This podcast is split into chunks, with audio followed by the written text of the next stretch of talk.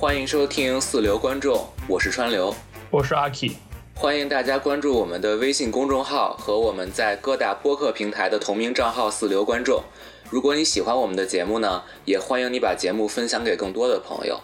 好的，那我们聊了很多了啊，聊了很多故事层面的问题了。那我们下面聊一聊角色层面的内容哈。那还是就跟刚才一样哈。那我先问一下川流，你觉得整个剧当中令你最印象深刻的，或者是最打动你的人物有哪些？嗯，我觉得首先啊，就是在主角三人组里来说，其实最打动我的角色是宫彪。这个角色，嗯嗯嗯，呃，因为咱们刚才一开始就说了，就是整个这个故事，它是分为犯罪和这个时代社会性这两点。其实宫彪这个角色，刚才我也说了一点，就是他跟这个罪案的关系是很少的，但是其实宫彪这个角色身上是承担了很重的这种时代对于个体的这种摧残和碾压的这样一个表现的。可以说呢，整个时代对于人的这种碾压的这个完成，其实完成的最好的就是在宫彪这个人物的命运上。嗯，因为宫彪这个人物，他在九十年代当时是大学生嘛，当时是天之骄子，然后他是因为是有这种赤诚的心，他是对自己的感情负责，然后他经过了下岗，然后他现在成为了这样的一个中年人。然后，当他试图对自己的命运做出一些反抗，或者说至少他试图想向前看，别回头的时候，最后命运直接把他拍到了水里，告诉你没有这样的可能性。所以，我觉得整个这个人物命运线的塑造，虽然是跟整个的这个犯罪罪案没有关系，但是他的这个人物命运是很好的完成了整个这种时代下对人物影响的这个主题表达的。嗯。还有就是这个角色，我觉得是塑造的相对来说最生活和最立体的一个角色，因为他其实跟罪案的关系最小，所以他不承担太多特别严肃的部分嘛。这个很严肃的部分，很多是被呃王响和这个马德胜承担了。而宫彪呢，他在剧中一开始呢，就是一个那种不太靠谱的插科打诨的一个碎嘴子的形象，而且他在一开始还在药店里搭讪小姑娘什么的，是吧？但是之后呢，你又是通过这个人物过去和现在的一个巨大的反差，让我们渐渐的能跟这个人物共情。然后呢，看到这个人在这种时代下那种真诚的、可爱的一面，还有他对于感情的这种忠贞，还有这种讲义气。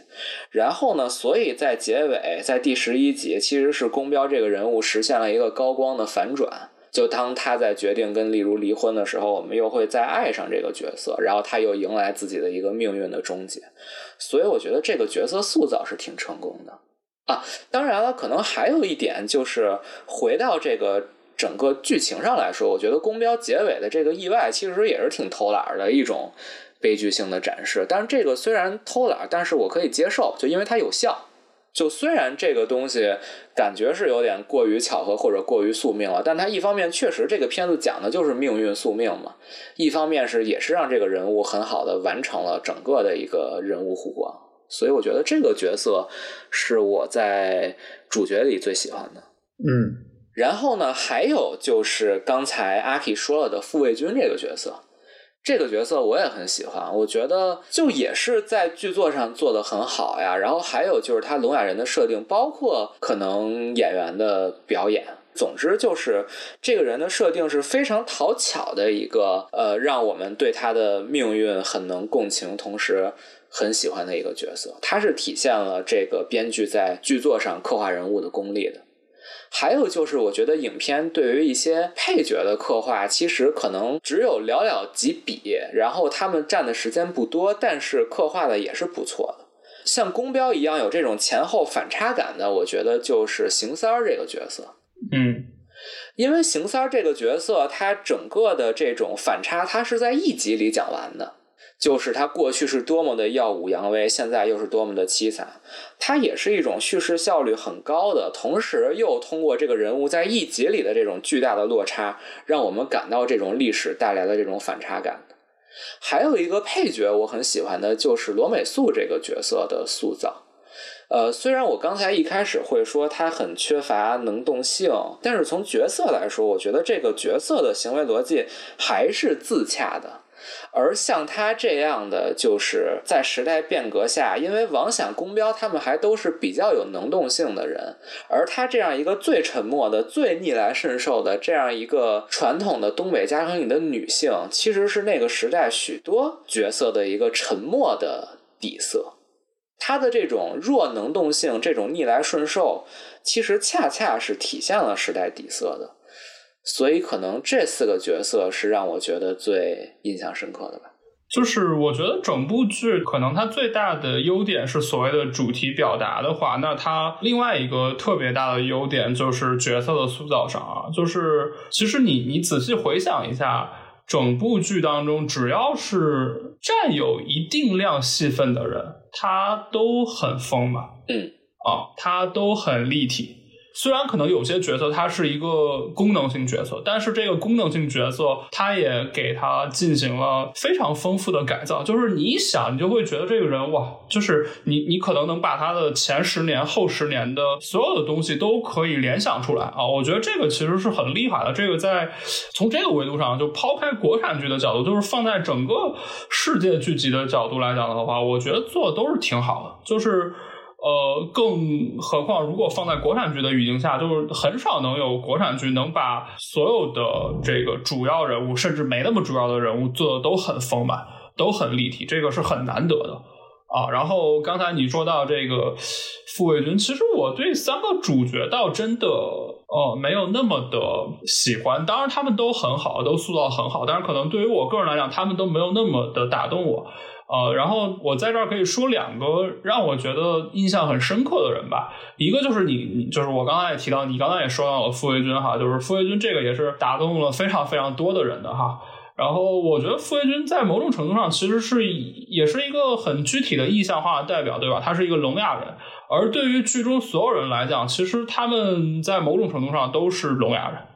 就是他们对于时代洪流的碾压是毫无抗争之力的啊，而且是失语的啊。就是我们可以想象嘛，就是比如说华钢的那些工人们哈，他们在面对下岗发不下来工资的时候，他们能有什么样的反抗呢？我能想到剧中的唯一的反抗就是去闹事儿嘛，然后拿这个弹弓在马队头上打了一个包。仅此而已，或者就是巧云菜了一个瓶子，但是也就仅此而已。是的，是的，这就跟傅卫军拿着送给殷红沾满血的发卡在风雪中无声的嘶吼异曲同工啊！就是你只能用这种非常无声的嘶吼，这种无力的反抗来表达你心中的愤怒，而面对时代洪流，你完全是没有任何还手之力的。所以傅卫军这个形象在整部剧中，我觉得是有意象化的表达的，就是他其实可以在某种程度上代表了所有人的真实的生存状态和精神状态啊。另外，就是傅卫军这个角色是一个非常富有张力的人物，当然这可能要感谢那个演员蒋奇明非常出色的表演哈。但与此同时，因为在整部剧中，其实主要的主角他们的相对情感都是比较丰沛的，而他们的情感表达也是比较外露的。而傅卫军的情感表达又是特别隐忍和克制的，这跟整部剧的气质其实有些不搭。但这个不搭反而增加了他这个角色的魅力，就是这也是所谓可能很多网络上讨论觉得他特别具有性张力的一个很关键的点。另外就是这部戏的主角是三个中年男人嘛，然后虽然在那个时代啊，他们的年龄还没有那么大，但是那其实是一个成人世界了，就是我们可以看到成人世界在时代浪潮下的生存状态。而傅卫军其实代表了青少年，呃，尤其是比较底层、比较弱势的青少年，在那个时代浪潮下，如何一步一步被浪潮吞噬、淹没的整个过程啊，我觉得这个也是很打动我的一点啊。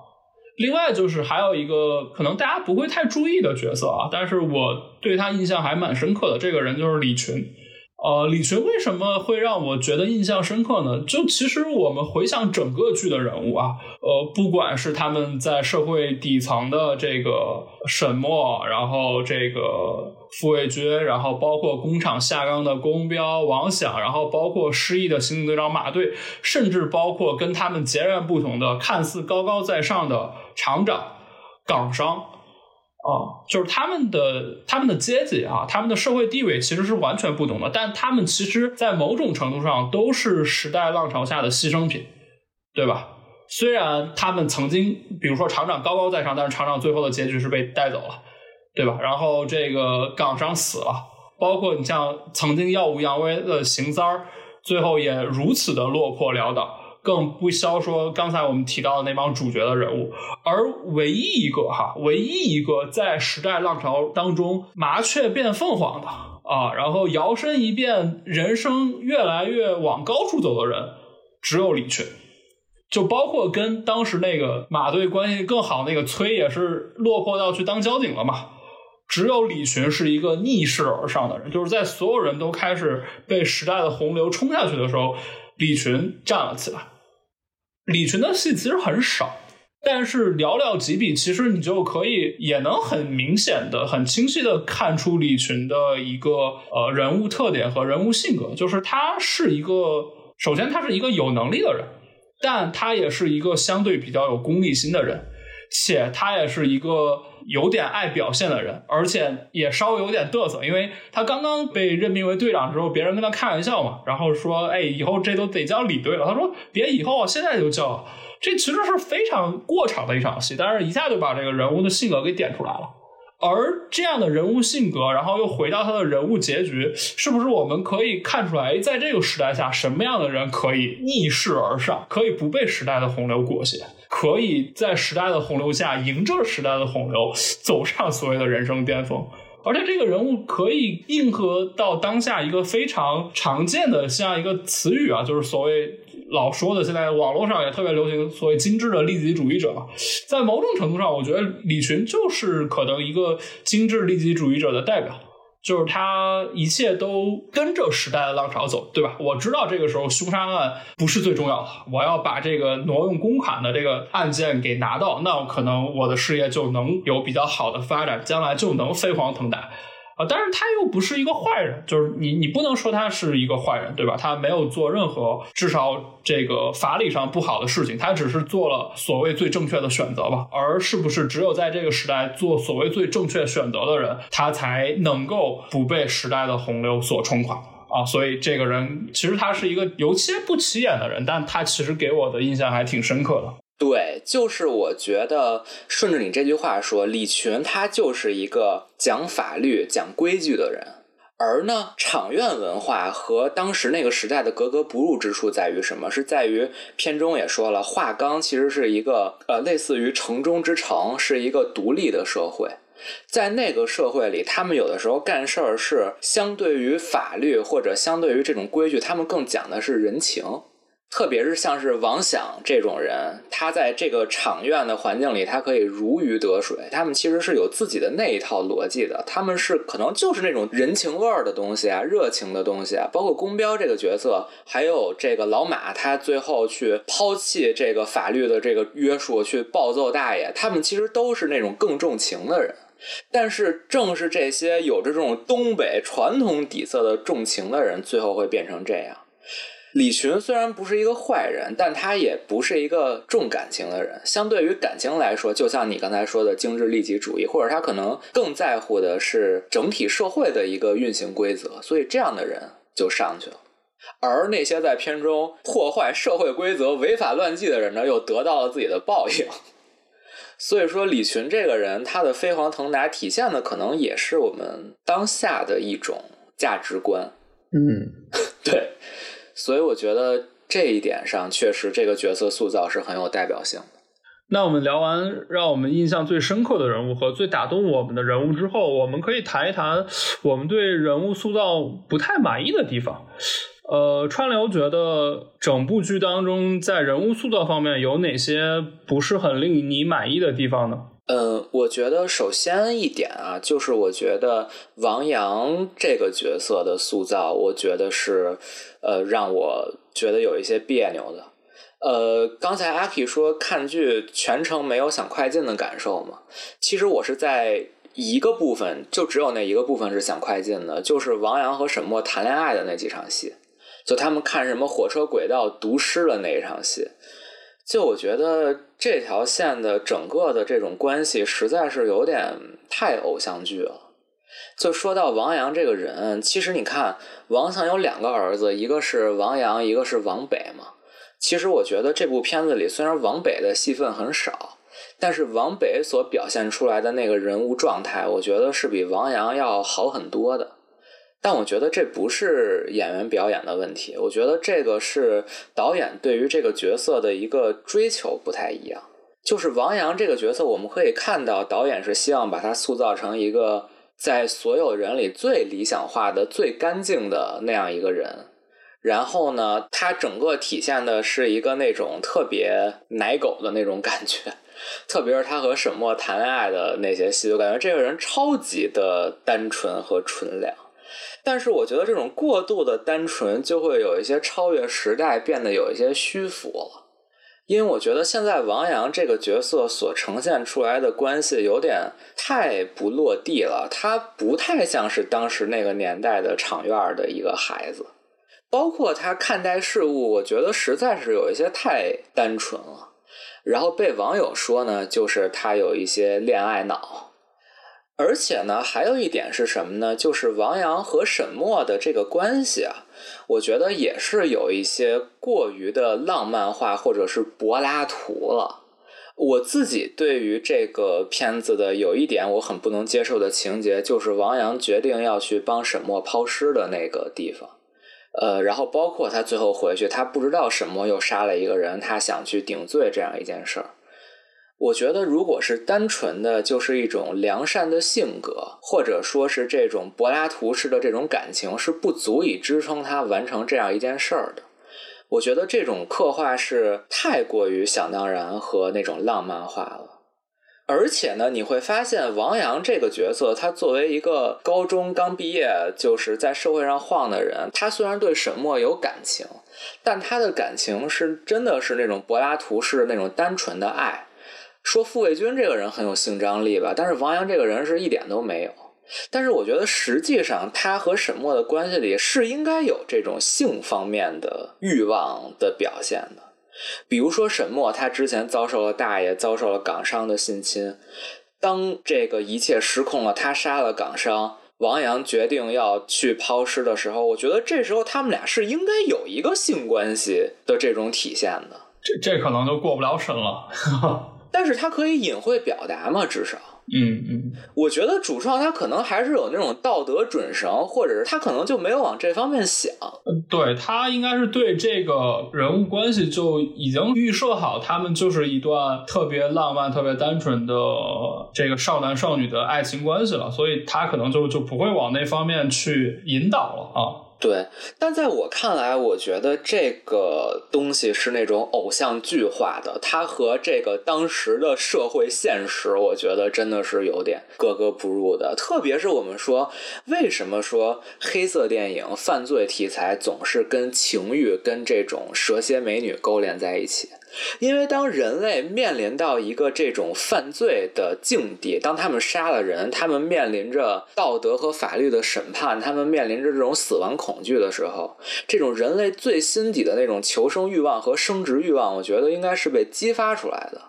这也就是为什么那么多的黑色电影，包括像咱们刚才说的《白日焰火》，它会有这样的桥段。嗯，我觉得这个其实才是符合那种真实的人性塑造的。但是关于青年组的这个感情线，我觉得实在是没有任何人味儿的那种欲望的描述，而是一种特别浪漫化的呈现。所以在这点上，我感觉是有点难受的。哦，你说的这个，说实话，我之前还真没想过。但是你这么一提的话，我觉得也是挺有道理的。当然，可能跟你之前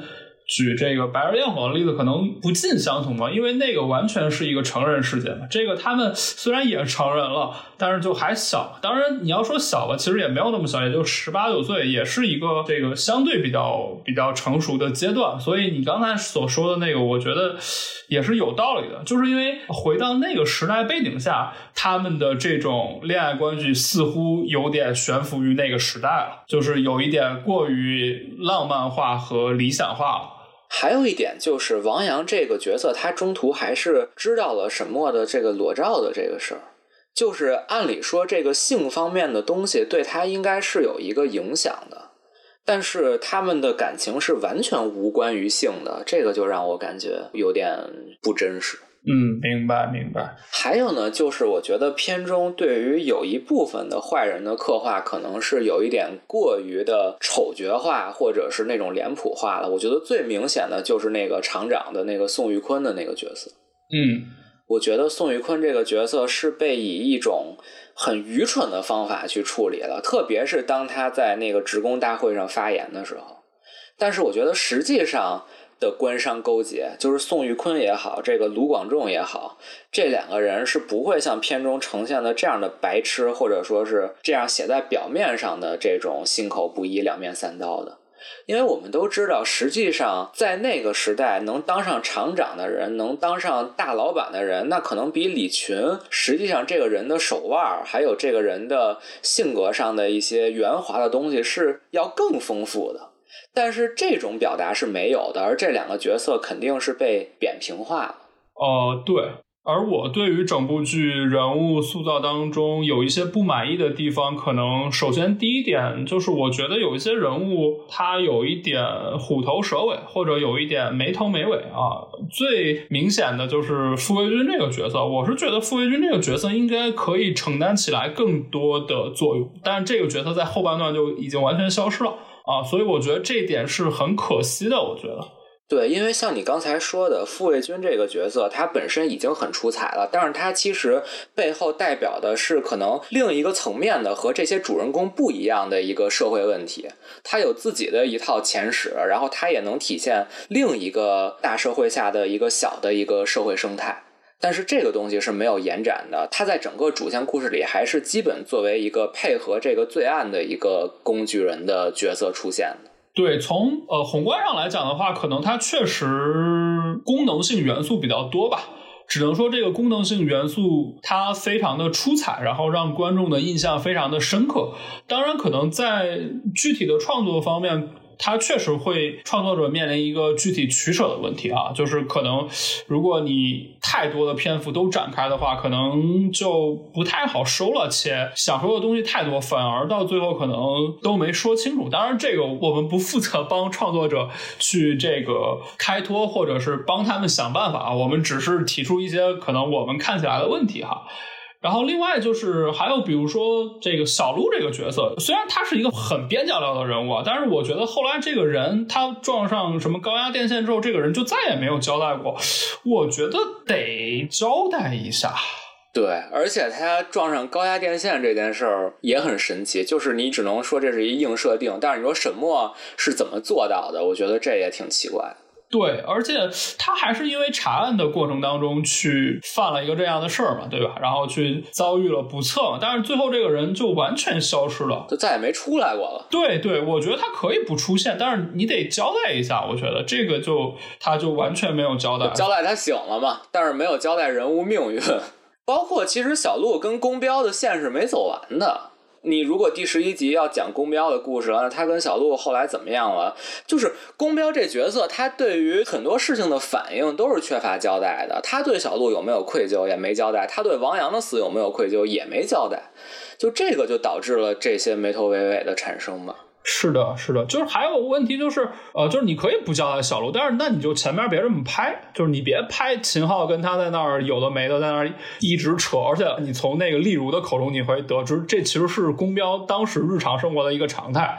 对吧？所以这其实，在某种程度上，这个小鹿承载了 宫彪当时中年生活的一部分，对吧？然后，然后这人后来就完全消失了，我觉得似乎有点不合理啊。另外，就是我觉得一个他处理的不太好的点，就是我觉得这个王响和巧云的这条所谓的感情线，他最后是有尾了，但是这条感情线没头。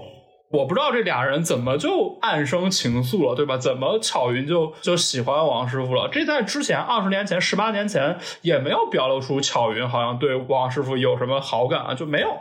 到这儿就俩人就一点都没有。对，俩人直接就这样了。就我觉得这挺无厘头的，就是他怎么就这么喜欢王想了？王想到底有什么样的魅力？做什么样的事儿让他有这样的判断，对吧？另外就是他最后还有这个，其实可能跟刚才的结尾稍微有一点关系啊，就一样的毛病，就是最后对吧？王想都祝福过巧云了，然后之后直接巧云又回来了，在最后的结尾，他跟往前看别回头其实是承担一样的这个功能嘛，但是就是我对这个功能就很不买单哈，就是我说为啥呀？为啥呀？他喜欢王想什么呢？对吧？当然我很理解编剧导演这么安排吧，但是就是还是这个东西，这等于还是你在给观众鸡汤嘛？这是给了王想一个奖赏，好人应该得到一个奖赏是吧？但是这个东西就还是消解掉了你前面所想表达的主题的东西，或者是说这两个是有共同人物命运的人，惺惺相惜，但是你也没有反映这方面的东西啊。所以我就觉得最后你又让巧云重新回到了这个王想身边，我觉得这就是一个向前看别回头的鸡汤。但是从人物逻辑上来讲的话，我觉得这个我也是不买单的啊。就是所以他们的这条感情线来讲，从开头到结尾，我都觉得有点莫名其妙啊。对这个说的不好听一点，可能是有物化女性的嫌疑的。就是因为你看片中他描写这个人物的情感关系，就虽然我们说九十年代，比如说像是王想跟罗美素的婚姻，他们可能是没有太多感情的，在那个年代。可能是一个常态，但比如说到现在了，就是王想这个角色，他在感情上有魅力的方面到底是什么？其实完全没有体现。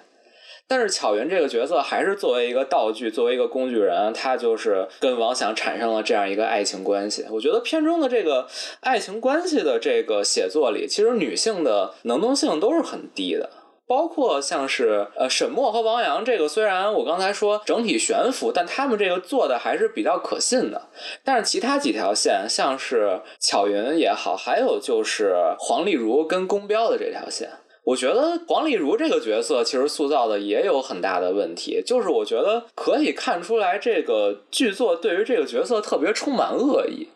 就你感觉黄丽茹这个人，好像她就一直是一个那种水性杨花的，但是你又不体现她为什么水性杨花，就是你只是体现出一个结果，就好像这人天天招蜂引蝶，但是呢，他为什么就是当时和宫彪结婚？你感觉只是为了让他接盘，然后呢，之后呢又是看上了别人，但这个角色的内心，他的感情，他到底是渴望一种什么样的爱情？然后他的世界观里的爱情是怎么样的？这也是完全没有体现的，所以最后导致黄丽如这个角色出来就是一个那种很贴标签的一个那种，就是罗美素的话说就是浪这么一个角色。但是其实显然黄丽茹身上是有更多可以挖掘的地方的。是的，那这就可以直接进入到我们下一个问题的讨论了，就是关于这部剧，我们刚才说，呃，有一个主要的批评就是觉得它情节太拖沓。然后叙事效率太低。另外一个，尤其是最近啊，这个炒的特别热烈的一个批评，就是觉得这个剧呃特别的爹味儿啊，特别的男性凝视。那我不知道你怎么看待这样的批评呢？嗯，我觉得如果你说南宁是男性凝视的话。那确实，这部片子的一个整体的叙事视角是一个男性视角，主创是把更多的精力放在了刻画男性主人公上，这个肯定是这样的。然后另外一方面就是女性角色的塑造，它确实是有很多问题。咱们刚才也说了，比如说他们都很缺乏能动性。呃，像是罗美素，她是就啥事儿也没啥用，管不了。然后像刚才说到的巧云和黄丽茹的这个感情上的这种从属和不主动，还有可能就是像是殷红这个角色，呃，虽然他也是用了一集的时间去塑造了这个角色的一个变化吧，他的黑化的一个过程，但是这显然是也是比较脸谱化和那种拍脑门的。就是这样一个孤苦伶仃的人，他受到了沈墨和傅卫军的照顾，然后但是在面对了卢总的背叛以后，就是虽然拍了他纠结，但是他在很短的时间内就决定要加害于沈墨。这事儿我们只能把它理解为他就是一个恶女，或者说这个人就是这样的。那这样的就是恶女的设定，其实也体现在我们刚才说的像是黄丽如的身上。所以说，在这方面，主创确实是做出了取舍，他没有把更多的笔墨去放在对于女性角色丰富性的这样一个塑造上。对，我觉得这个整部剧确实，它肯定是一个男性视角的剧，这一点是毋庸置疑的啊。然后在人物塑造方面，确实，呃，女性角色的塑造没有男性角色的塑造那么的丰满。啊，但是与此同时，其实呃，一些女性角色吧，我觉得也是塑造的很成功的哈。然后比如说，可能很受诟病的美素哈，就王阳的妈妈哈，呃，但是你你不能完全抛开那个时代去谈这个角色嘛。那其实说实话，这个角色在我当时一开始看剧的时候，是最令我讨厌的角色，就是我觉得他太聒噪了，就是他一出来，我是有一点想快进的冲动的。但后来我一想，这不就是非常具有代表性的一种中国式的母亲吗？就是他塑造又特别的真实，所以你你不能拿这个东西去批评他，呃，他是在一种南宁的或者特别男权视角的角度下衍生出来的女性人物，我觉得这种批评可能不太公平了啊。但与此同时，也确实对于女性角色的塑造，我觉得是可以有更深层次的挖掘的哈。就比如说，我觉得沈墨这个角色，我觉得就有非常多值得挖掘的地方。甚至就是我们现在在聊的时候，我再回想起沈墨这个角色，甚至我觉得沈墨这角色都是个工具人。但其实从这个整个故事的角度来讲，不论从哪个角度来讲，沈墨应该是这个剧的核心。应该其实甚至应该从沈墨的这个视角来讲，这个剧可能是最合适的。如果是从这个悬疑的角度来说，或者是这个罪案的大主题的角度来说，对，因为其实这部剧一切的一切是围绕着这个罪案的。如果没有这个罪案，一切可能都不成立。而这个罪案的始作俑者是沈墨，对吧？他其实是应该是这个故事的核心。但现在的塑造，你会发现沈墨这个角色似乎是个工具人。而沈墨到后期的一些变化，在我看来，就是我觉得就像你刚才说的，有点降智的感觉哈。我倒不是觉得其他人，我是觉得沈墨，就是尤其在沈墨跟王阳会面之后，沈墨来了一句：“王阳，我只有你了。”然后结果王阳不跟他走之后，他自杀了。哎，当时把我看傻了。我就说，如果他是无意当中杀了一个人，我觉得他有这样的反应，我觉得过失杀人之后的应激反应，我觉得是有可能的。但他之前杀了两个人，都是主动杀人、主动谋杀，且他都已经狠到可以碎尸了。而这个时候，因为你的男朋友不跟你走，你整个人就崩溃了。我觉得这个人物心里似乎说不通。我觉得他在此之前应该做了非常非常强的思想工作和思想准备了，而且关键是他和王阳的这个感情关系没有进到那一步，这就又勾连到咱们之前说的那个问题了。就如果他们之间是有那种性爱关系的话，这可能还成立一点。但是现在你感觉这俩人就是过家家柏拉图，然后在那时候沈墨又崩了，我就觉得特别我不能理解。是的，是的。啊，所以从这个层面上来讲，我觉得沈墨这个角色其实是塑造的不够成功的啊，尤其是他作为一个不论从哪个角度来讲都是绝对意义上的主角，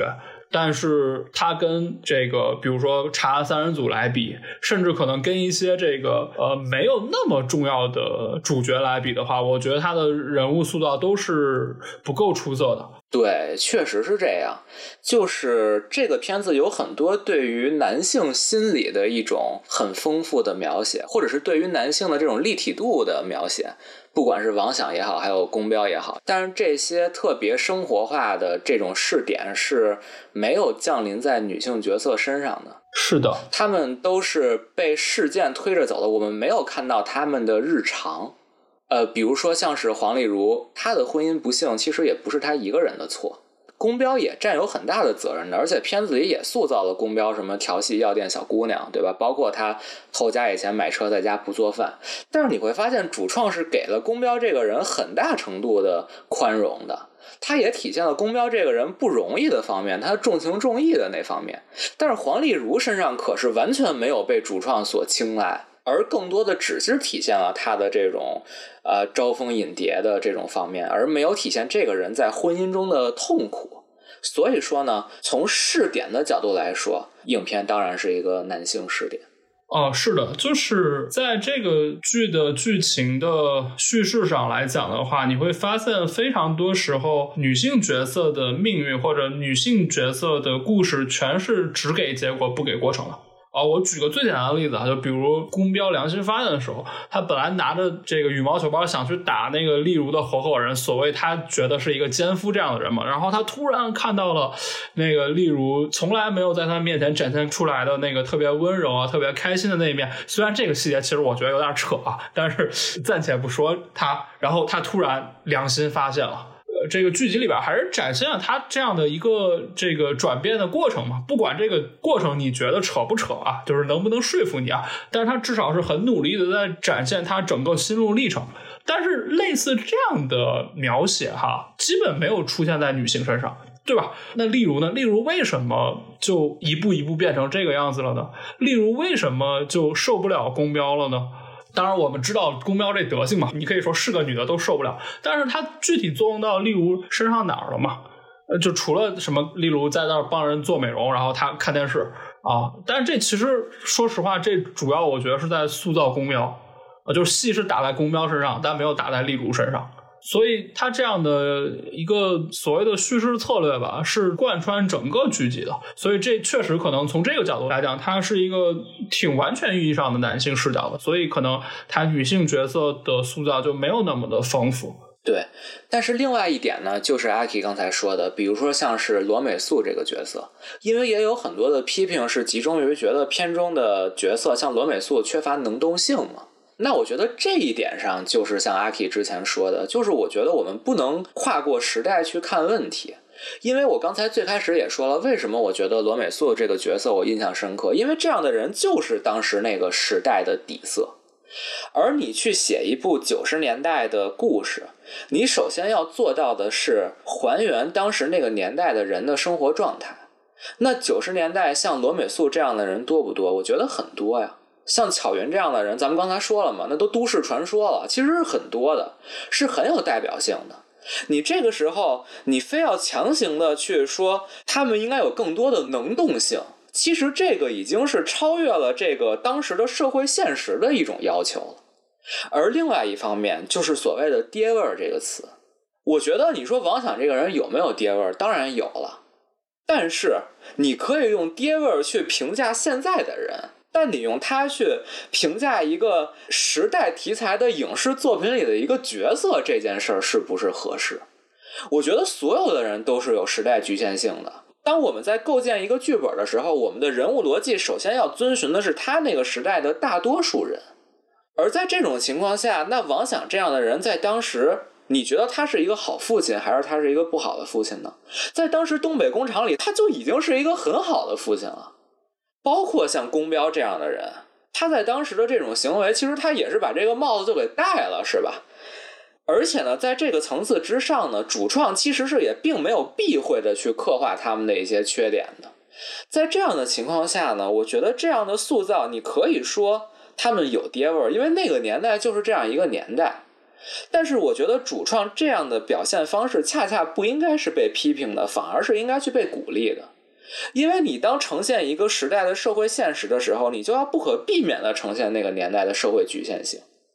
那难道呈现社会局限性有错吗？那如果反过来，你构建一个性别意识特别平等的，所有男性角色特别尊重女性，所有女性角色能动性特别强的故事，你觉得这还是一个真实的故事吗？所以说，我觉得像是咱们刚才说的，女性角色是不是可以更有能动性？我觉得这个绝对是可以的。但是你如果说是这部片子对于性别议题的呈现，对于男女关系的呈现是男权的，是男性视角的，是爹味儿的，我觉得这是优点。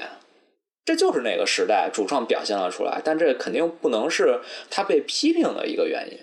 哦，对，这个这个我们这肯定要 被骂了。但是我觉得是这样，我觉得这样的批评有点有点太苛求了啊。就是我觉得你说它是一个男性视角的题材。一个男性视角的这个叙事方式，我觉得这都没有问题。你觉得他女性的这个人物不够丰满、不够出彩、不够有能动性，这些都没有问题。我觉得这都是很准确的。但是如果你就是批评这部剧太爹味儿的话，那我觉得就就没法聊了。对，我觉得这样的讨论其实都是非常有价值的，但只是我们在评价文艺作品的时候，不要用一个特别高的道德标准去评价影片中的人物。我觉得这个问题还有一个延伸的点是，这可能说的有点多，就是我们还是习惯于以一个高道德标准去要求影片的主角。我觉得这个是我们这个社会所形成的一种约定俗成的一种呃观念，就是我们对于主角的要求总是高大全的。但实际上，影视作品里的主角表现出来缺陷，这是一件好事，并不是说他是主角，他的所有事情就都要作为表率，就都要做的是对的。这个其实是一种特别黑白分明的一种，可能是样板戏式的一种对于角色的一种要求。那我们接下来可以谈一谈这部剧的表演哈。这个剧的表演啊，应该是可能在主题表达之外最令人印象深刻的点了啊。对于整个剧的表演的赞誉和讨论，在网络上已经是非常非常多了哈。那我们在这儿也可以谈一谈我们的看法啊。先请川流说一下啊，对整部剧总体的表演，可以谈一谈你的想法和一个整体的观感。呃，那我觉得本片的表演确实还是挺出色的。呃，因为刚才咱们也说嘛，就是本片的主题讲的是这个时代变革下对于一个一个小人物的这种倾压。呃，我觉得本片中的演员呢，确实是很鲜活的演好了一个一个的小人物。然后还有一点呢，就是本片的表演其实难度是挺大的，因为有好几个演员都是横跨了十八年的这个时长，他们要演出在不同的年龄段的一个状态。我觉得在这点上，像咱们刚才说的主角三人组，呃，包括饰演黄丽如的这个王佳佳，呃，我觉得他们对于这种年轻的时候和现在这个中老年时候的这种呃反差的不同生活状态的表演。抓的也是比较准的，呃，甚至包括一些刚才咱们说的那种小角色，像是那个崔，还有像是小李，我觉得他们其实演的都挺好的，而且也做到了这种反差感。呃，然后同时呢，可能还有一点我比较喜欢的是，我觉得这个片子其实表现了很多很日常的生活状态。呃，然后他们在那种日常生活状态下的一些很生活化的一些呃，包括俚语的使用啊，包括那种行动状态抓的都是挺准的。特别是东北出身的几位主演，像是范伟啊、秦昊呀，还有像是饰演罗美素的林小杰老师，我觉得他们的这种日常感抓的都是很棒的。对，但是我觉得有点问题的就是刚才提到的，就是我觉得青年组的呃整体的表演是有一点偶像剧式的。呃，这个可能是整体表演上和其他演员的表演的一点格格不入的地方。嗯，你说的这个我是很认同啊。我觉得整个剧的表演的整体状态还是很出色的哈。我觉得。可能这个维度你可以拉的比较大，就方方面面吧。我觉得包括主角，也包括一些配角，我觉得大家演的都挺好的。包括什么戏份不多的这个沈东良啊，大爷沈东良啊，然后包括王阳的妈妈呀，然后包括什么维多利亚的老板呀，甚至这些戏份都很少的，包括殷红，大家的表演都很出色哈。另外，我的看法跟你的是一致的呀，就是我觉得整体青年组的演员跟老年组相比较的话，还是要弱一些啊。我觉得青年组的演员整体在水准之上吧，啊，有一些是很出彩的，但整体跟中老年组的演员比的话，还是有一定的差距。呃，那这是我们一个整体的评价嘛。那你觉得，就是分开来讲的话，最出色的表演和相对比较平庸的表演是有哪些呢？嗯，我觉得具体到人来说，你刚才也说嘛，就是青年组也是有比较出色的。我觉得这部作品里让我印象最深的表演还是蒋奇明演的这个军儿哥。呃，这个呢，可能像咱们刚才说角色的时候也说了，这个是有那个角色赋能的。就这个角色写的确实也很好，包括他的这种无声的状态和他背后承担的这种沉重感。但是我觉得，再回到表演层面上来说，蒋奇明确实也是很好的抓住了，首先是聋哑人的那个生理状态。就我觉得他在那种肢体上的呃这种表演，其实是很令人信服的。还有一个就是在整个青年组的表演，相对于中年人的收敛、比较外放、比较偶像剧式的情况下，我觉得蒋奇明的这个表演的方式和他的这种比较收的这个劲儿，呃，拿捏的还是非常到位的。然后好的表演就是我刚才说的，呃，我觉得中年组的生活状态抓得很准。比如说，像是九七年的范伟，他的那种在场院里的那种日常的这个人的状态，还有像是一六年的宫彪，他在生活里的这种碎嘴子的状态，我觉得这些对于人物的这种真实质感上的呈现都是特别好的。还有一个想特别提的，就是刚才说的饰演罗美素的这个林小杰老师，因为我相信很多人应该也看到相关的报道了。就是林小杰老师其实是八十年代的知名影星，但是他早就已经移居欧美了。他之前还演过就是别告诉他这种电影，但是他现在回来演一个这种东北大姨的形象，他演的真的是非常好，包括他那些缠毛线啊什么的那种生活状态，我觉得抓的都是很准的。然后再说回到咱们刚才说的青年组的不足，呃，我觉得一个就是饰演王阳的这个刘亦铁的表演，但我觉得这个可能不是演员的问题，因为我觉得可能王阳想要呈现出来的一种傻白甜的这种状态，可能是导演对他的一种要求。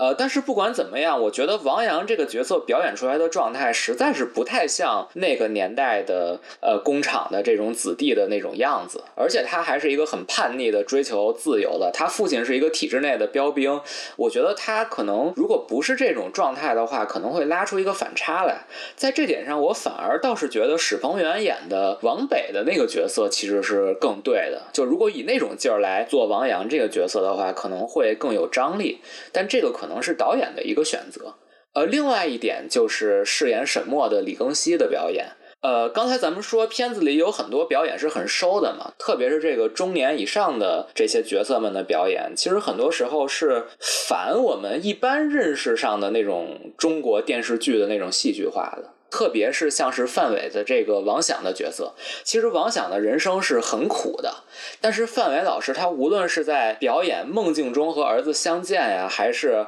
包括他之后面临妻离子散的情况，他其实整个的表演都是很内收的，包括那种强行苦中作乐的，然后用喜剧的方法给他趟过去的反应，我觉得是营造出了一种生活化的真实的。然后这会让人感觉到一种真实和一种命运的这种强烈和个体的麻木的那种反差。但是回到李庚希饰演的沈墨上，呃，当然沈墨这个角色的表演难度确实是挺大的。但是我在看李庚希的表演的时候，我总会觉得他就会有一些像我刚才说的，跟这些老油条的这种老演员们的那种不露痕迹的那种克制的表演相比，我觉得沈墨在一些表演的处理上是有那种过度表演的。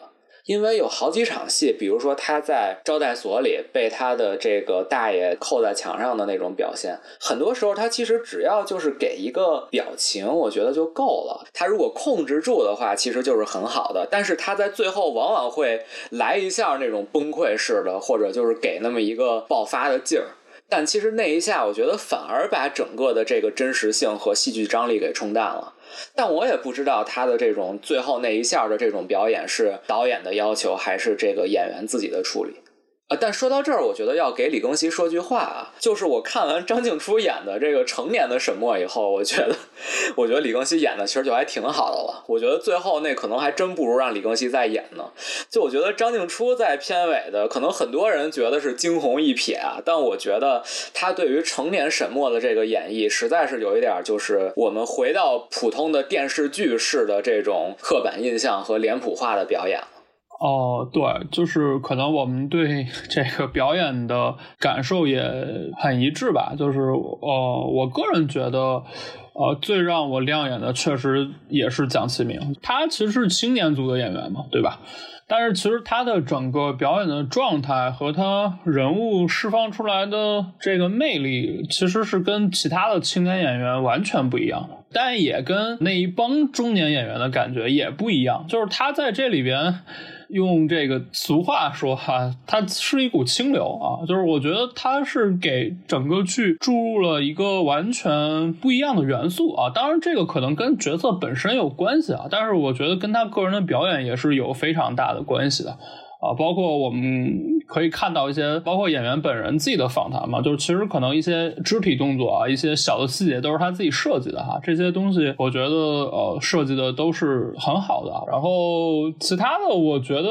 都没有什么太多说的了，就是整体的表演都挺好的。然后关于中年演员啊的表演啊，包括一些配角的表演啊，就包括你刚才说的这个美素阿姨的表演啊，然后还有我们之前提到过的不管。不管是什么李群啊，什么大爷啊，这些都演的都挺好的啊，都是很让人信服。但是可能我想多说一点的是，我觉得呃，被人夸赞的这个范伟老师哈。就是我要先声明一点哈，我觉得范厨师在这里边演的整体还是很好的哈，但是我觉得范伟老师这个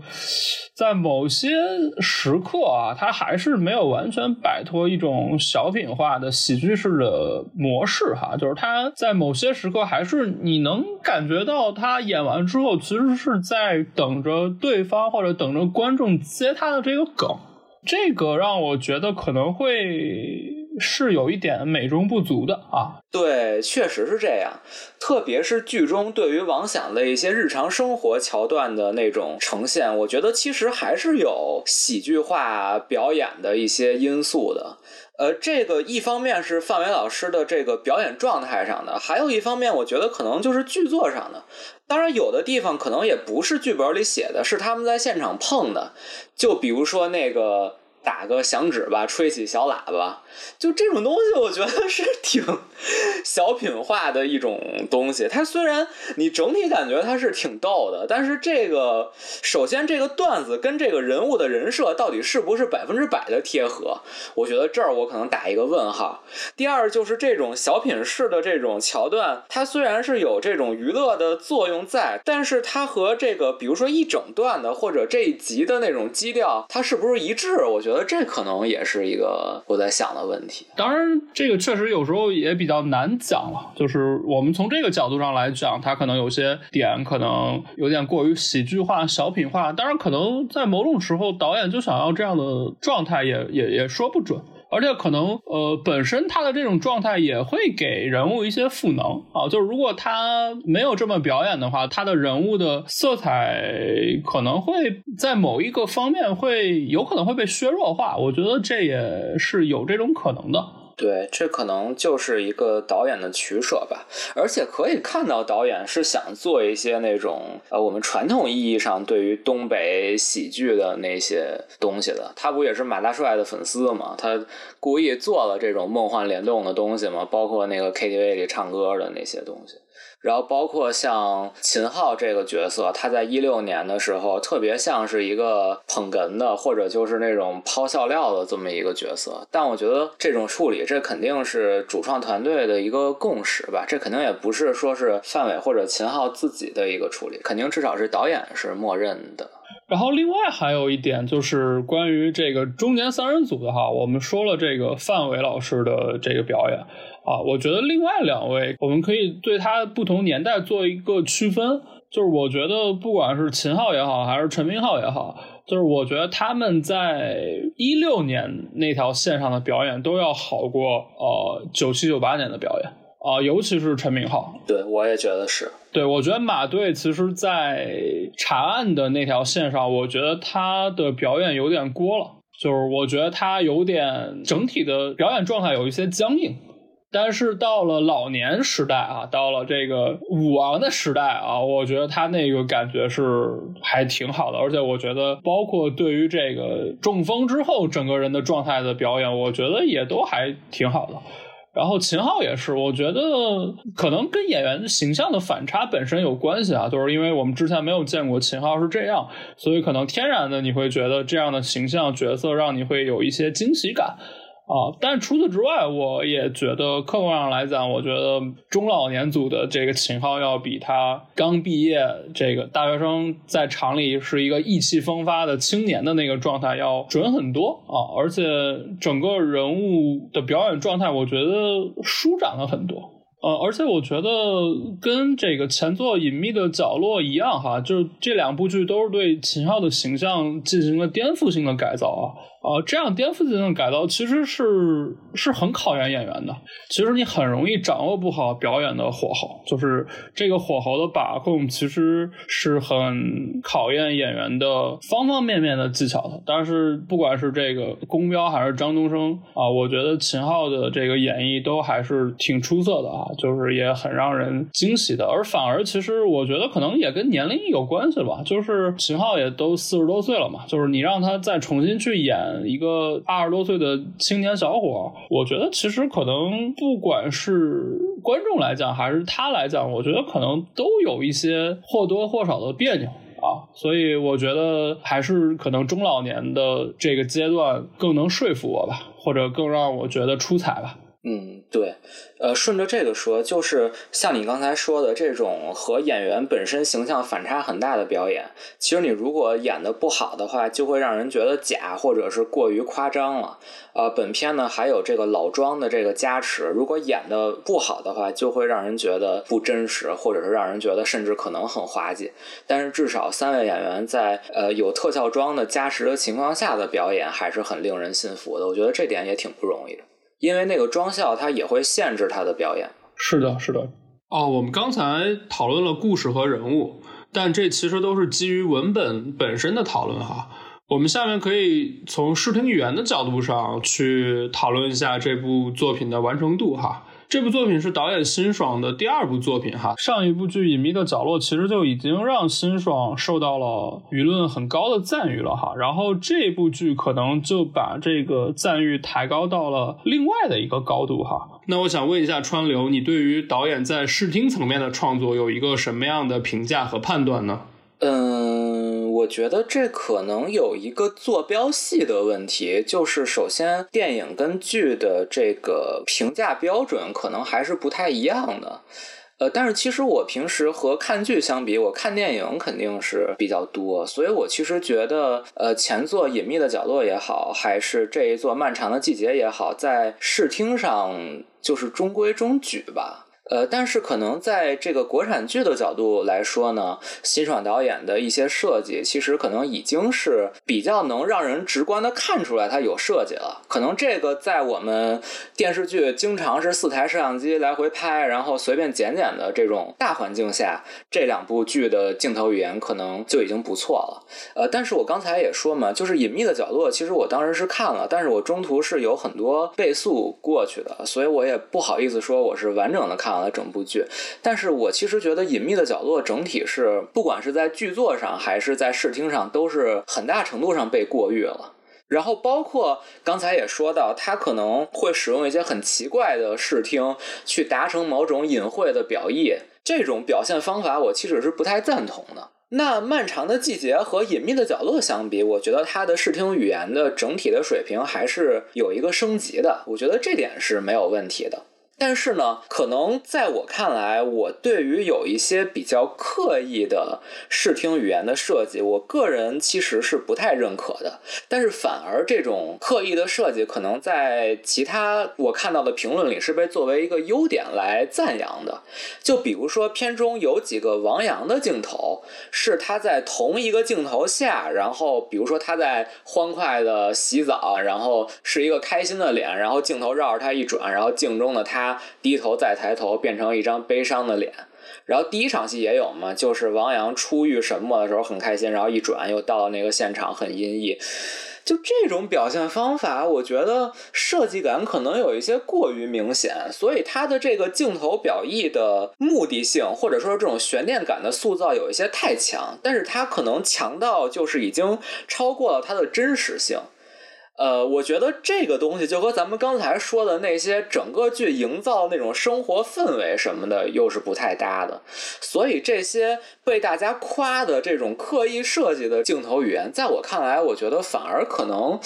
是有待商榷的。至少我自己觉得是可能和全片整体的这个故事上，包括主创所追求的一种现实性基调是有点相违背的。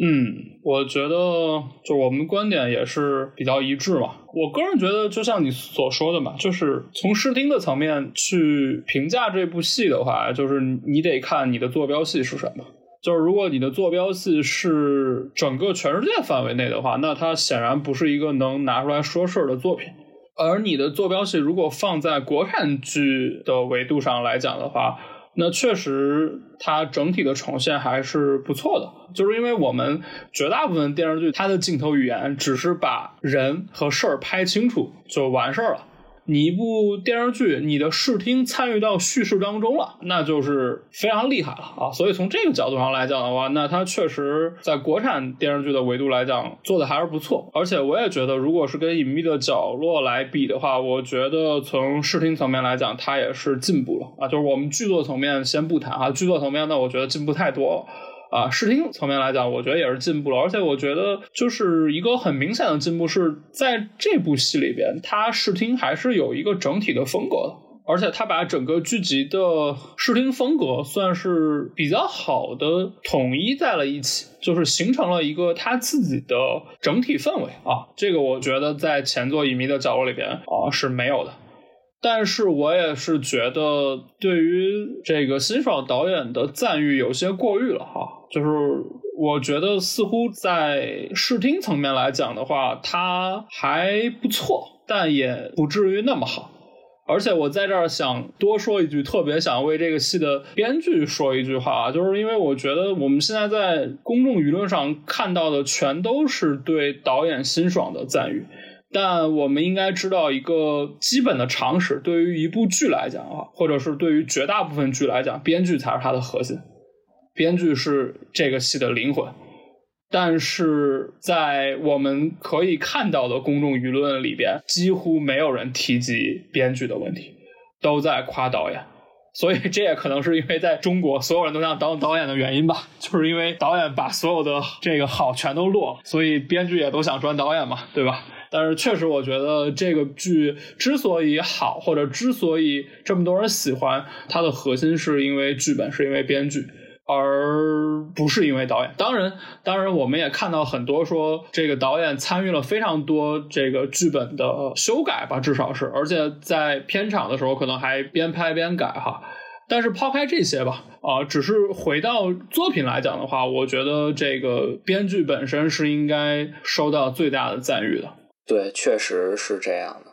呃，我觉得你刚才说到就是编剧和导演的关系。我觉得这部剧里在编剧上是有一个很突出的点，就是它很多事件其实一开始是交代一个无关信息，然后最后渐渐的揭露它和主线的关系。呃，我觉得相对来说，它在镜头语言上可能有一个地方是片子其实是很避免去很直接的拍一些暴力场面，或者是那种冲突发生的那个过程本身的。它可能更多的呢是通过镜头语言去渲染一种氛围。当然，最后成片里来说，其实有很多戏，我是觉得可能演员的表演没有到，他是靠音乐给他拖上去的。但是先不谈这些，就从镜头语言上来说，是能看出导演他是在有一些场景里选择了刻意去不拍什么，而去去营造这样的一种氛围的。我觉得这种刻意的不拍，在我们的电视剧里其实还相对来说挺少见的。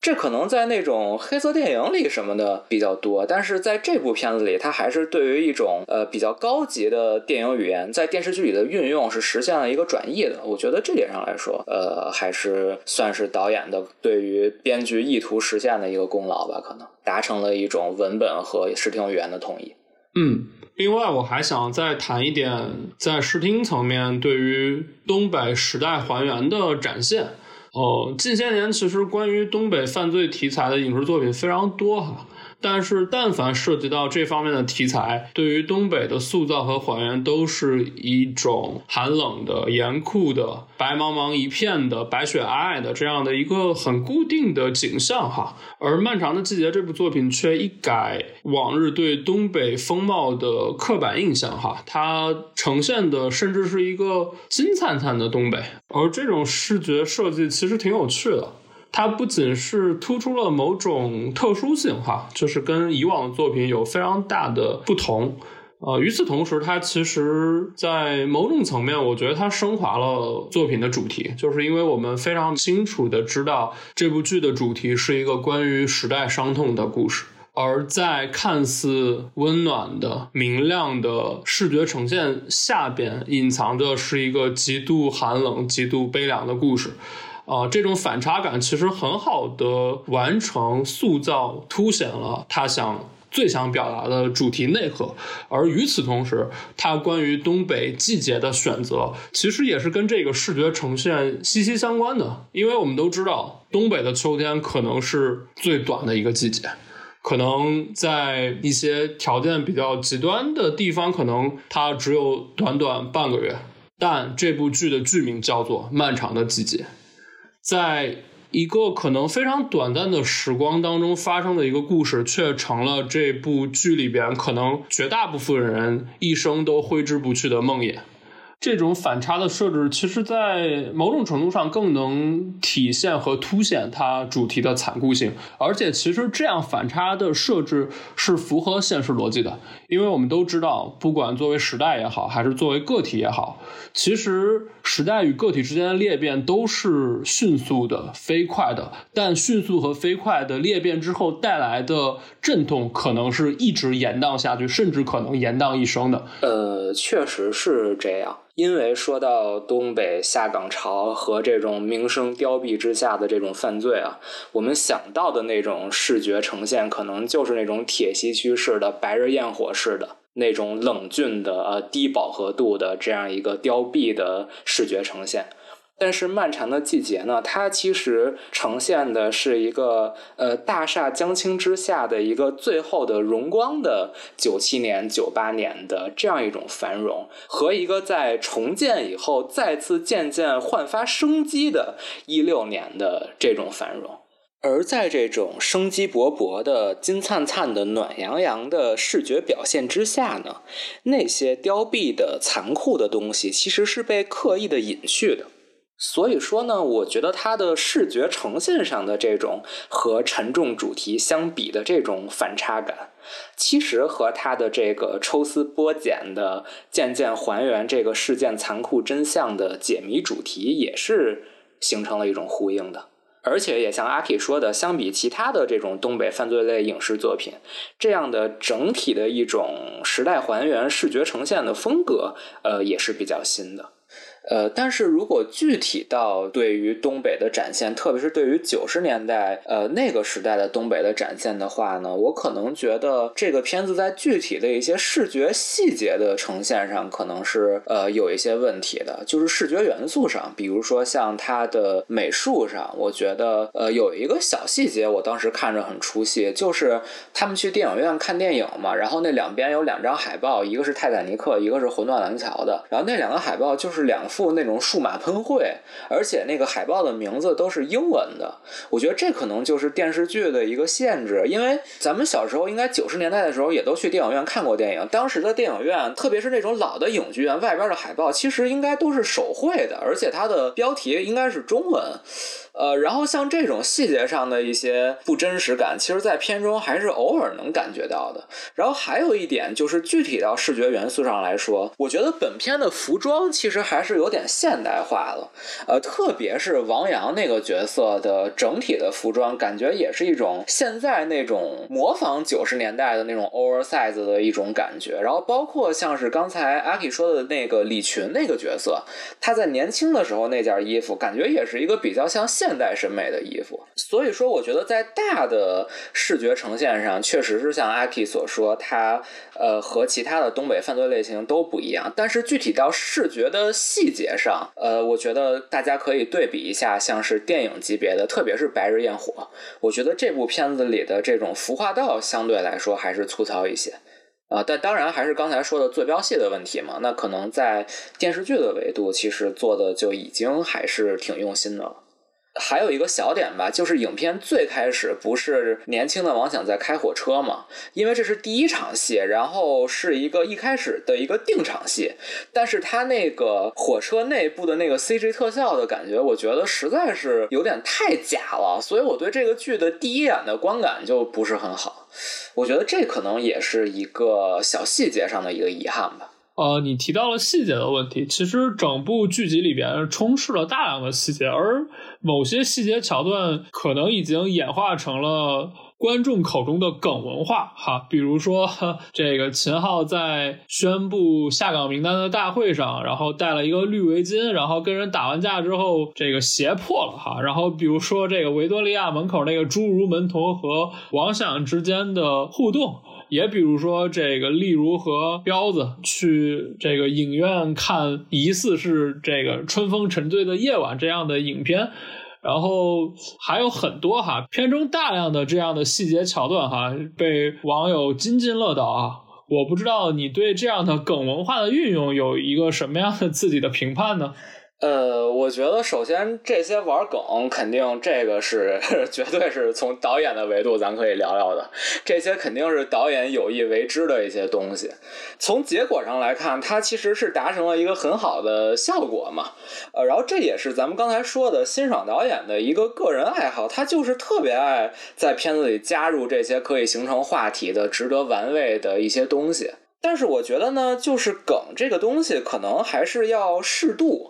呃，像是你刚才说的，像是和马大帅的这种联动，呃，像是那个侏儒的保镖，包括那个桃花盛开的地方，对吧？这些梗的这种程度，我觉得我是可以接受的。呃，包括像是跳舞那场戏，就是咱们刚才我说我很喜欢 KTV 劲歌热舞那场戏嘛，就是因为它也有一些梗文化在里边，包括了马大帅梗，还有那个青红梗嘛。呃，在一些这种比较轻松或者说想要故作轻松的桥段吧，我觉得这种梗的加入，可能对于整个东北氛围，然后包括这种致敬的这种欢乐气氛的营造，是有一个正向的。帮助的，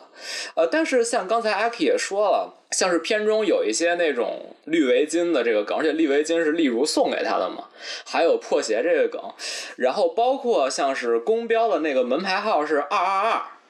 就是在例如去和公标发生关系的过程中呢，有很多这种显示公标是一个接盘侠，然后他被绿了之类的这种密集的梗的这种呃埋伏。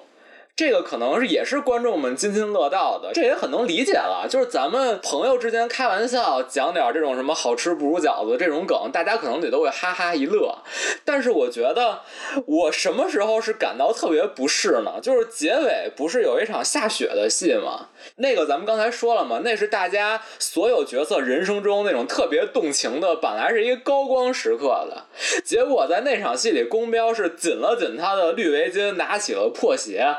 我觉得就是到影片的结尾的这种严肃表意的时候，你还往里加这种梗，我觉得这就是对角色的一种过度的戏谑了。我觉得这种过度戏谑就已经有点不像是调侃，而是那种蔑视、轻视或者说是不尊重了。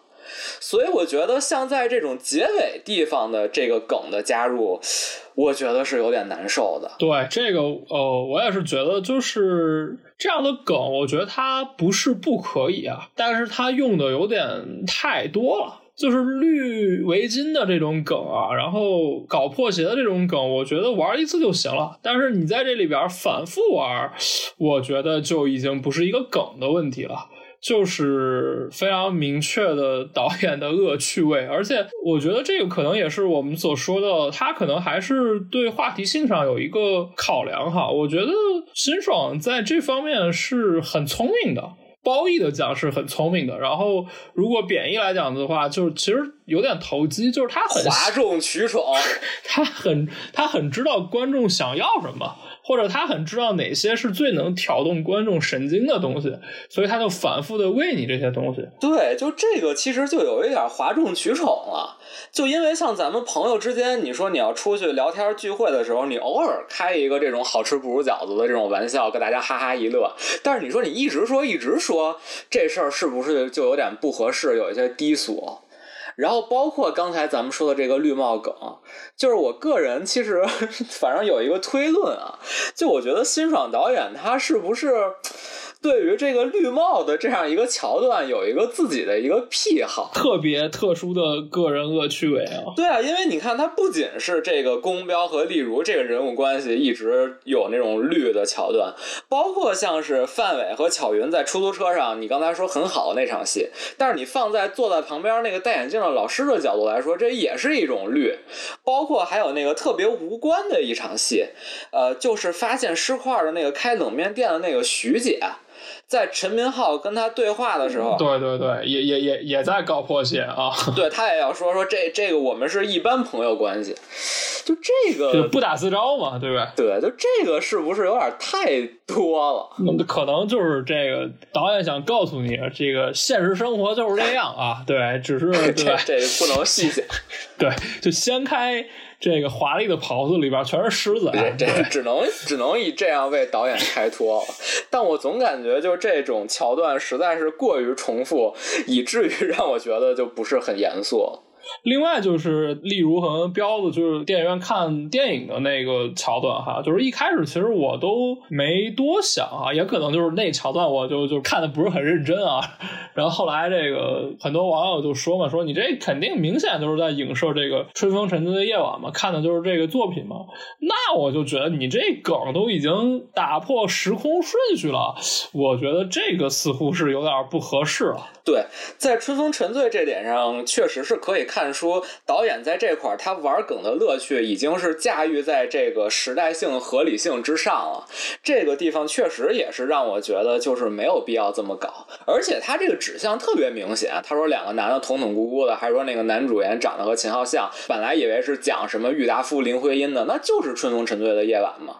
但是这个不是，一个是我觉得玩梗已经高过了这个历史真实性，让我不是。还有一方面的不是，是我觉得你在电影里致敬其他影视作品，我觉得 OK。比如说像对于马大帅的致敬，咱们也认可。呃，包括像是那个泰坦尼克号的致敬，那当然这咱们待会儿可以再聊。就是，但它至少是达成了一个和影片的互文吧。但是回到春风沉醉这儿，它并不像那个马大帅和泰坦尼克那样，就是那个故事和现在的人物有一种清晰的互文或者是趣味。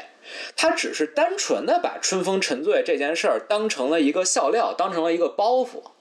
我觉得你在这种情况下，对于别人作品的一种挪用，把它单纯的戏谑化了，我觉得其实对于这个原作品本身是非常不尊重的。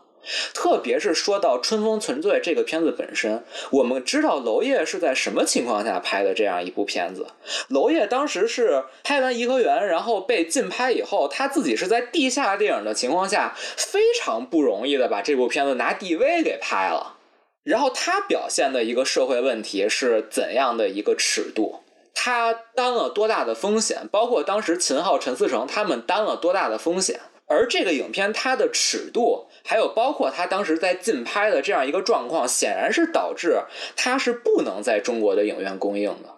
在这种情况下呢，你导演辛爽把它挪到你的片子里，在电影院里让大家看，成为了一个大家吐槽的、博大家一乐的这样一个对象。然后秦昊居然还同意了。其实这事儿，我觉得说难听点，是对于像娄烨这种非常不容易的这种电影人的一种 背叛。对，另外就是比如说，就很多人就说这个王阳和沈墨去看《泰坦尼克》嘛，对吧？然后其实《泰坦尼克》的这个桥段最后的结尾，其实就预示着王阳最后的这个死亡哈，而且同样都是溺死哈，而且是为了拯救女方。然后自己牺牲了自己，跟泰坦尼克号有一个就比较清晰的互文嘛。就是我觉得这本身其实没有问题哈。我作为一个刚刚接触电影的这个青少年来讲的话，我会很嗨这种梗的。就作为一个阅片量可能没有那么多的观众来讲的话，他会觉得这种不同影视作品当中的互文，可能他会觉得挺有巧思的。但是我真的是觉得这种东西看了多了之后，你就会觉得其实没多大意思，就仅仅仅是一个梗而已。而且说实话，这个泰坦尼克这个地方呢，我觉得其实甚至有一点偷懒儿。就是我觉得你导演是不能把埋梗替代你的叙事的，因为现在这个王阳和沈墨的最后这个拯救的戏，其实是被这个梗给趟过去了。但是我觉得你导演不应该默认所有观众都看过《泰坦尼克》，就是我知道这个梗，我就知道了王阳和沈墨的关系是这样。而我们看啊，就是本片里一开始，王阳第一次跳河，沈墨下河的这个戏是具体交代了的。但是关于王阳是怎么样把沈墨救上来，自己牺牲了这场戏，其实是根本没有直接拍的。那可能导演觉得我都已经交代了泰坦尼克有跳海的戏，然后王阳他们又有过第一次，我就不用拍第二次了。但实际上他是通过这种泰坦尼克和这个事件之间的关联性，把他本应该拍的那个部分给带过去了。他实际上不能说，我通过泰坦尼克我就把这个给表意了。他是应该去拍王阳的那个场面的，这样才是更有冲击力的，而不是像现在这样被一个泰坦尼克的这么一个梗给他带过去。我觉得这个其实就是一种看似高级的一种偷懒方法，他等于是让观众带入对泰坦尼克的那个情绪，然后顺带的把情绪移情到了这个王阳人物关系上去了。但是导演其实对于王阳和沈墨，就是这场戏，他可能也是觉得刻画不好，他就不拍了，使用这种埋梗的方法给他趟过去了。然后说到这个影片之间的互文性吧，其实我为了准备咱们这期播客，我看了很多那个对于《漫长的季节》里的梗的盘点啊，但是我发现了一个梗，目前为止没有人发现啊，我没有在任何其他盘点里看到，我这里跟大家独家分享一下一个新梗。就是第十一集的结尾，就是彪子飞车，然后那个马队中风的那场戏。那场戏响起了一个背景音乐，是 Joyside 乐队啊，现在的 Joyside 已经没有新爽了的 Joyside 乐队的一首歌，叫做 If There Is a Tomorrow，就是假如有明天。啊，这个在这个影片里是实现了一个很强的一个抒情的一个叙事作用的这首歌，啊，随着这个音乐呢，这个彪子的这个车啊，慢镜头的在这个空中飘，然后彪子露出了一个笑容，然后所有车内的东西，包括那张彩票，以一种慢动作的形式在飘。呃，但是我不知道有多少人看过今年三月份上映的《不止不休》。就是由白客、苗苗还有张颂文老师演的一部呃关于调查记者的电影。这个我们之前也录了一期节目，呃，不止不休的结尾呢是用了同样的这样一首曲子的，而且更加神奇的是，它的那个桥段也是一个慢动作的东西在空中飘的一个桥段。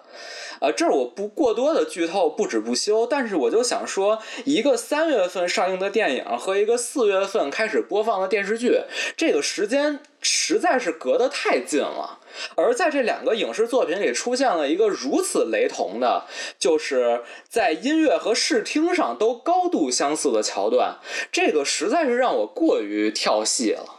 但这个毕竟辛爽是 Joyside 的乐队原来的人，你也不能说不让人家用自己乐队的歌了。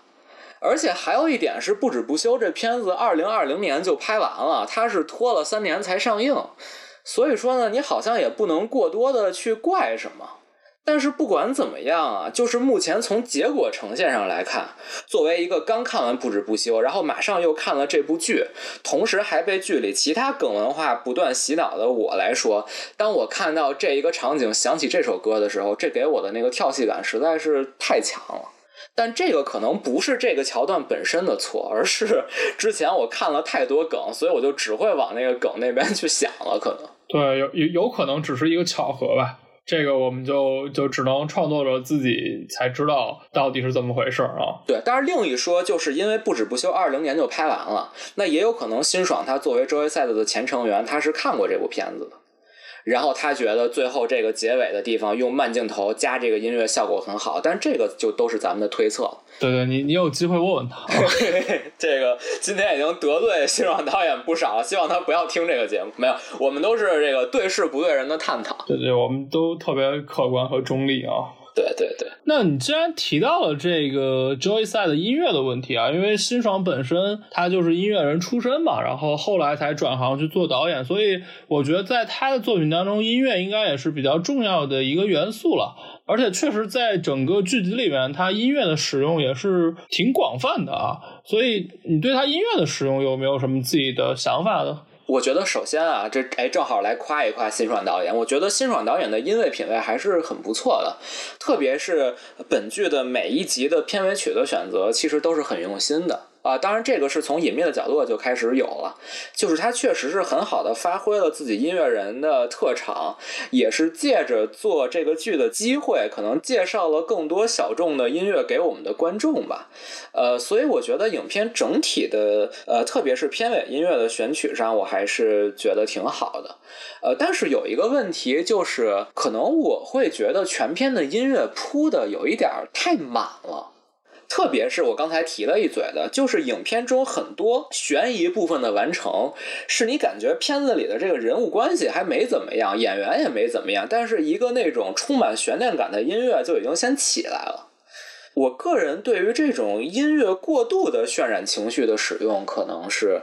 持一个比较保留的看法的。呃，我觉得整个剧集的音乐确实用的有点满，而这个满其实就又跟它最后整个剧的落脚点有一些相似之处，就是它还是没有避免煽情的嫌疑啊，尤其是呃越到后边啊，就是我其实不是非常喜欢最后一集。就是因为我觉得他最后一集还是太不收了，就是他最后一集有点太想把这个东西给烘托到一个高度了，而这个其实就跟他整个影片的音乐运用，我觉得有一点相似啊，就是他还是在情感上不够克制，包括还有就是本片的音乐使用其实是很洋气的。他用的很多都是那种比较独立的音乐，或者是一些西洋音乐。但是我其实一直在想，就是有没有可能像《桃花盛开的地方》这样，加入更多那种贾樟柯一下，嗯嗯嗯，加入更多那种比较怀旧的，或者是那个年代的音乐。我觉得这样的话，可能就比较有时代感的。对，而且效果可能也未必会差，可能会更加的贴合那个时代。就是他的音乐使用，反而会让他的这个时代有某种抽。力感啊，对，就是感觉导演的个人品味是高于了这个时代性，但是这也是一种导演风格。总之，就是我觉得这个值得讨论。嗯，那我们就可以延展的展开一些讨论了。漫长的季节其实是一个以凶杀悬疑作为包装，但它实际想讨论的其实是东北下岗潮、厂外文化这样的社会问题。而这样悬疑犯罪和社会议题相结合的创作方式，其实，在近些年的国产影视剧创作当中是屡见不鲜的啊！我不知道你对于这样的表达和创作的方式有没有什么自己的看法？呃，我们刚才也说到嘛，我觉得这部剧是受到了《杀人回忆》还有东野圭吾的小说的很大的影响的。那说到对于我们整个国内影视领域这种犯罪题材作品的影响呢，我觉得《杀人回忆》和东野圭吾呢，也是分别代表了两种呃很强的影响。呃，东野圭吾呢，它代表的是一种精密的犯罪手法。我们也看到了有很多关于东野圭吾作品的翻拍，还有一些犯罪作品是借鉴了这种轨迹构建的。呃，包括这部《漫长的季节》，它的轨迹也是借鉴了东野圭吾嘛。而《杀人回忆》呢，它代表的是另一种犯罪题材的可能性，就是将社会问题和犯罪的结合。呃，当然，这个东西的根源可能是在日本当时的社会派推理小说。相较于传统的本格推理来说呢，社会派的作品它肯定是相对于这个轨迹或者是罪案的这个手法本身，它更强调的是这个罪案的原因，就是这个整个大社会的这种影响。那这样的一种对于犯罪的表现手法呢，也是被《杀人回忆》带到了我们国内，然后也是影响了国内的一代电影人啊。那说回咱们国产影视剧本身，呃，我觉得第一部做到将这种国内的社会的伤痕、社会大事件和这种犯罪做到一个结合的作品呢，那显然是一四年的《白日焰火》。呃，他是把东北下岗潮和犯罪结合，然后做了一个黑色电影。而之后呢，《白日焰火》呢是又影响了一批中国的青年电影人啊，有很多模仿他的作品，像是《暴雪将至》，包括可能《黑处有什么》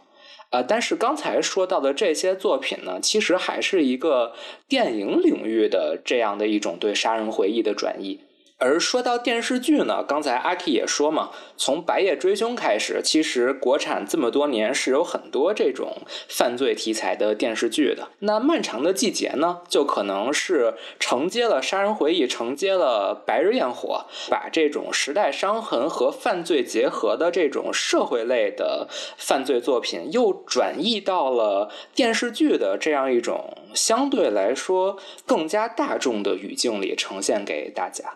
我觉得这个是他在电视剧领域，呃，和之前的其他犯罪类的电视剧，特别是网剧的一个区别。哦，刚才你也提到了这个《杀人回忆》和《东野圭吾》吧？然后不是总有一个梗说，中国悬疑剧或者悬疑题材的这个电影电视剧一半。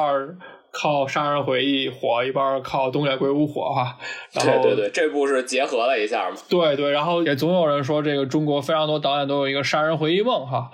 啊，然后这部片子我觉得是把这两个东西比较好的结合在了一起，而且确实就像你所说的，我觉得它可能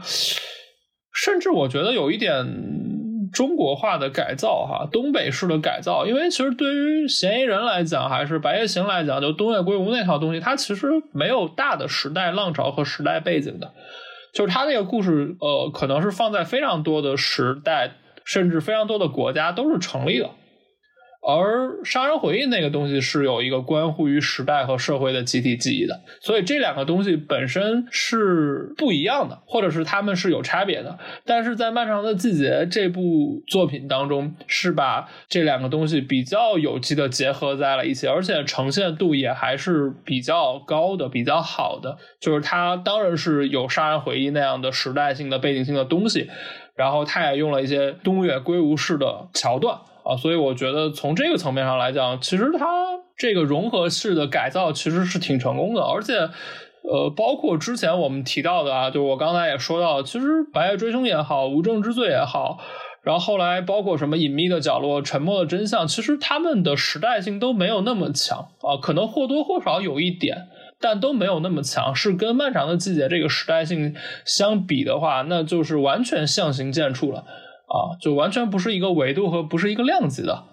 之前我们提到的一些作品，他们的时代性，甚至我觉得可能有的时候是一些规避审查的设置，就是他把这个时代放在从前，对吧？那你在这个审查方面相对风险就比较小，对吧？因为你不能拿本朝的剑斩前朝的官嘛。而《漫长的季节》这个剧，它的这个所谓。时代啊，或者是这个二十年前的这个时代，是这个剧所表达的核心，或者说抛开这个时代，这个剧是不成立的啊。所以这个可能跟我们之前谈到的那些作品在本质上是有区别的啊，也是一个某种程度上的进步吧，我觉得。对，像阿 K 刚才说的，他用的是东野圭吾的一些桥段，但是它的核心是杀人回忆式的，就是咱们刚才说的这种社会类型的犯罪片。它的这个要表达的最主要的东西还是那个大时代的这样一个背景。呃，但是在这儿呢，我可能还想提一点，就是我觉得本片在主题表达方面的一个不足，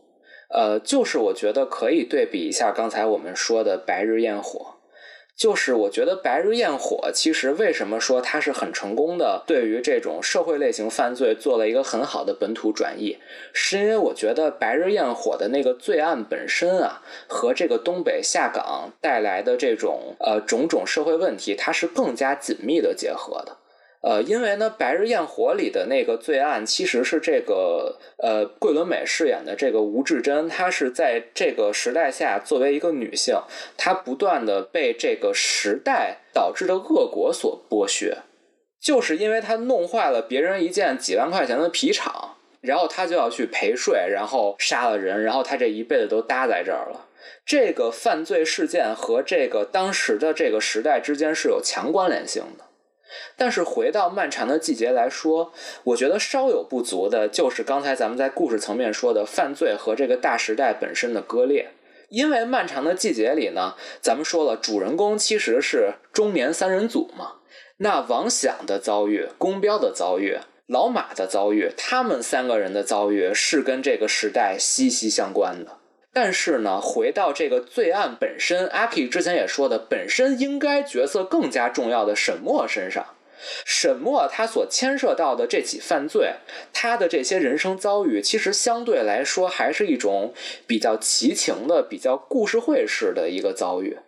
因为像他这种从小被这种亲戚这个强暴，然后包括他之后主动到风月场所打工，然后遭受到的一系列这种东西，这个沈墨这个人他本身的一系列遭遇，其实更多是一个比较特例的一个情况，而不太有那种大时代下被倾压的属于每一个人的普遍性。对，就是他跟时代相关。但没有那么相关，就是他沈墨的遭遇和故事其实是也可以发生在今天的，但是王想、马队和公彪的遭遇可能在今天是没有那么成立的，所以从这个故事的根儿上来讲，它其实跟时代性的关联度似乎就没有那么高了。就是犯罪事件的根儿上来讲，对。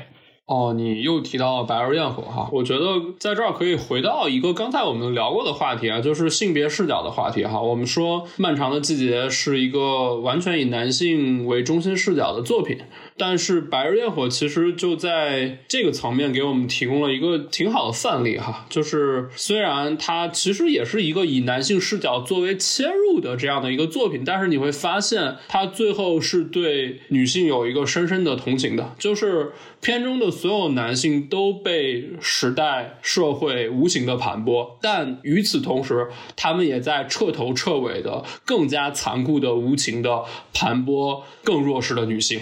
但是导演对于被盘剥的女性是有一个自己明确的态度的，就是他觉得这个女性是非常值得同情的，而且对她的遭遇有一种无声的控诉。我觉得从性别这个维度的角度来讲的话，我觉得《白日焰火》可能给同题材的影视作品当中提供了一个更好的创作路径吧。对，所以说《白日焰火》虽然也是一个男性视角，它是以男性为主人公，但我觉得它的内核其实是很女性主义的，而这个可能就是咱们刚才说到的《漫长的季节》里，呃，像包括沈墨啊这些人物塑造上比较缺失的一个方面。呃，然后在最后这里，我还想说一点啊，就是漫长的季节的另外一个优点。刚才阿 K 说了嘛，一方面他是做到了把这个杀人回忆和东野圭吾这两种不一样的犯罪类型的展现做了一个结合；另外一方面呢，我觉得他也是对于我们文艺作品中的两种类型的东北去尝试着做了一个结合。就是我觉得，说到在文艺作品中对于东北的表现，其实，在我们的这些作品里是有两种截然不同的表现方式的。其中一种呢，就是在大众熟知的文艺作品里，因为我们说这种东北元素的文艺作品，最开始被大众广为人知、喜闻乐见的，肯定是来自于小品。其实就是赵本山的那些东西，然后呢，之后它就变成了这种乡村题材的这种东北喜剧的电视剧。比如说像是刘老根啊、马大帅呀、乡村爱情啊，它整体还是一种轻松诙谐的一种喜剧式的一种文艺作品。当然，它其中会有一些那种悲情的，呃，包括对于一些社会现实的触及。但是它相对来说，这种东西是比较隐晦的，它整体还是一种轻松愉快的这么一种氛围了。这个是我们可能大众认知下的那种东北文艺作品。而另一方面呢，就是在小众领域的文艺作品里的东北，它可能是从王冰的《铁西区》开始，他是非常生猛的、不加修饰的、直接的去直面那个时代的伤痛。他记录和展现的是东北在被时代抛弃以后，当地的人们那种很悲惨的、很现实的一种生活的窘境和他们的这种现状。那像铁西区这样的直面真实的文艺作品呢，是很难直接进入到大众的视野里的。但是它对我们中国的文艺作品的创作者，包括像是电影导演啊、文艺青年啊、影视学生，它是有一个影响的。而像铁西区这样的纪录片，第一次被剧情片的电影转译带到大众视野里呢，是《白日焰火》。而刚才我们说了，在电视剧里呢，再一次实现了转译的，就是这一部《漫长的季节》。而《漫长的季节》呢，他是不仅想做一个白日焰火式的这样的东西，他同时也想做这种大众认知中的马大帅式的这样的一种喜剧。他其实是试图把马大帅和白日焰火做一个融合，去创造一种东北的悲喜剧。啊，当然了，我们刚才说了，在这样的融合过程中呢，它也是有一系列的问题的。比如说，它可能有一些类型上的割裂，有一些风格上的不统一。但是，我觉得这种尝试是值得鼓励的。还有就是把这种比较现实的东北的底色，通过一种大众化的传播手段，带入到更广大的观众面前的这样的努力，也是值得鼓励的。那可能漫长的季节在现在呢还有很多这样那样的问题，但我也希望就像是白日焰火激励了一批中国青年导演一样，可能漫长的季节又会激励另一批我们青年的电视剧的创作者。那也许在未来我们也会有只有那无尽的长路伴着我，再回首恍然如，再回首我心依旧只有那无尽的长路伴着我。